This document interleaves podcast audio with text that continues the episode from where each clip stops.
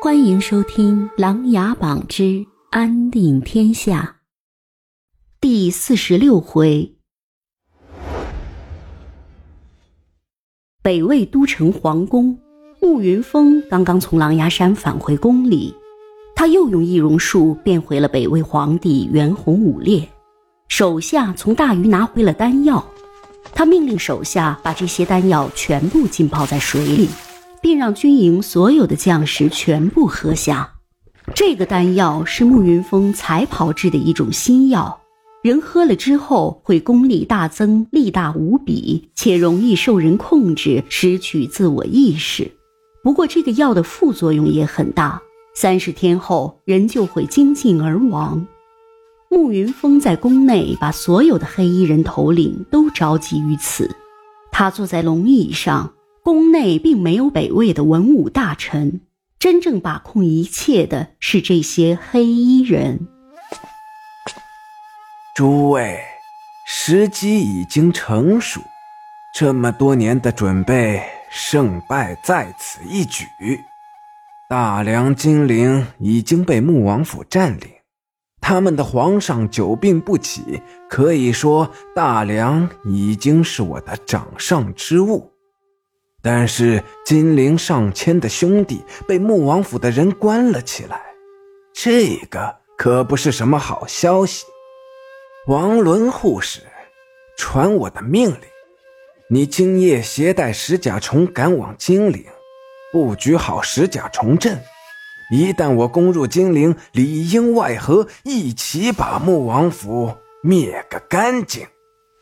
王伦护士听完安排，便立即转身离去。杨红护士，你携带旗号赶往北燕，一旦北燕三万勇士进军大梁，你就用旗号指挥，这三万勇士便会听令于你。到时候，你带领这三万勇士，先控制北燕皇帝拓跋云泽，然后听我号令。一起攻入大梁，进军金陵。是主人。杨红护士上前领取了旗号，也立即转身而去。谢毕大护士，你随我带领北魏大军从梅岭攻入大梁。梅岭对你来说有着特殊的意义。到时候你就指挥这些喝了丹药水的北魏大军，定会所向披靡。这些年有了你的辅佐，我才做足了准备，对很多事情了如指掌。你不是也一直等着这一天的到来吗？为了你的父亲，谢玉报仇，指日可待。多谢主人。我谢毕定不会让主人失望。谢毕也穿着黑衣，蒙着脸，难怪萧景睿这些年一直没能找寻到他，原来加入了慕云峰。至于大鱼，姬文渊已经被我们成功诱导去进犯大梁，虽然不再受我们控制，但是他们目前不会把我们怎样。只要他们能牵制住一部分大梁军队，对我们就是最大的帮助。南楚和大梁的关系已经被我们挑破，就看他们有没有这个能力突破穆王府的那点兵力了。主人英明，主人万岁！所有的黑衣人叩拜着。慕云峰从龙椅上站了起来。这一天终于到来了。天刚刚起亮，太子萧兴和蒙挚快马加鞭赶往梅里，在那里，曾经的十万赤焰忠魂长眠于此。萧景琰每年都会携带皇家子弟来此祭拜，传唱和讲述着曾经这里发生的一切惊天感人的故事。蒙叔叔。我有个计划，不知你意向如何？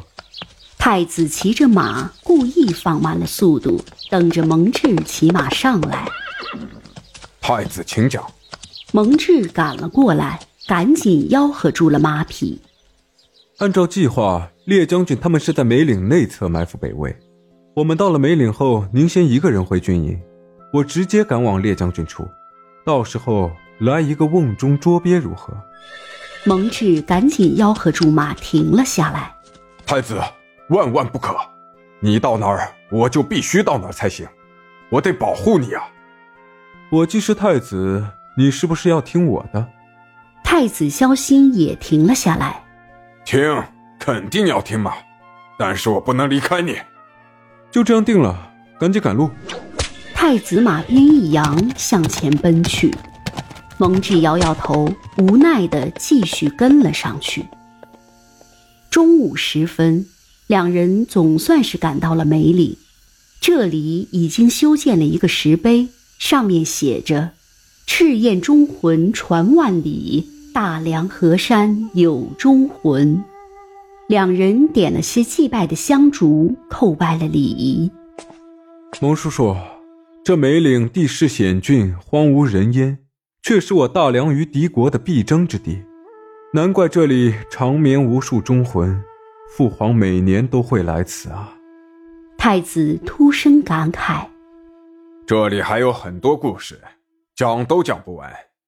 这里曾经有赤焰十万忠魂的故事，因为他们，你的父皇、你的林叔叔才会排除艰险，步步惊心，为这十万忠魂证明，传唱天下。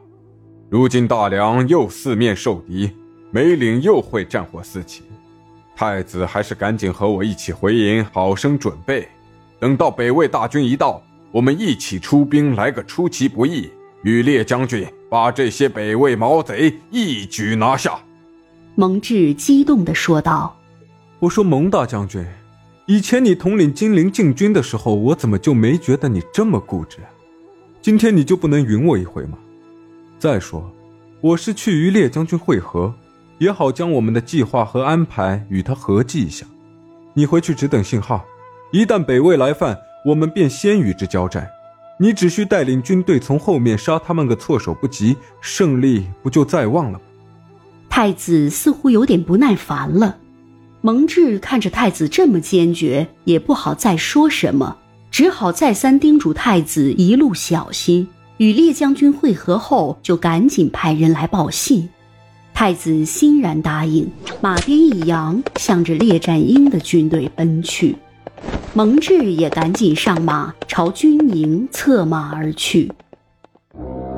慕云峰带着北魏十万喝了丹药的大军，浩浩荡荡地向梅岭开拔而来。慕云峰站在战车上，胸有成竹。他等待着这一天整整五十年了。对他而言，江山宝座不再重要，一怒为红颜也不是那么激烈。现在反而没有了浓烈的欲望，或许一切都已经在他的掌握之中，什么都是唾手可得了。谢毕呀，前面就是梅岭了。令尊当年和夏江设计屠杀赤焰军，最后又被那个江左梅郎报了仇。你忍辱负重十几年，不就是为了今天吗？江左梅郎不在了，但是他的江左盟变成了奏事阁，那些人都还在为大梁皇帝办事。当初萧景琰夺得皇位，也是把你的父亲当做了垫脚石的，这个仇你必须得报吧？慕云峰望着远处的梅岭山脉说道。骑着马走在一旁的谢弼点了点头，感谢主人。当初我投奔于你，才会有今天的机会。知道就好，好生指挥。梅岭一战就是你谢弼重塑辉煌之日。谢弼看了看慕云峰这个老头，心里微微一笑，想到：等我把控了一切。我连你这个糟老头子一起干掉。谢弼从怀里拿出了谢玉死前留给他的书信，又陷入了回忆之中。本集故事播讲完毕欢迎订阅与分享。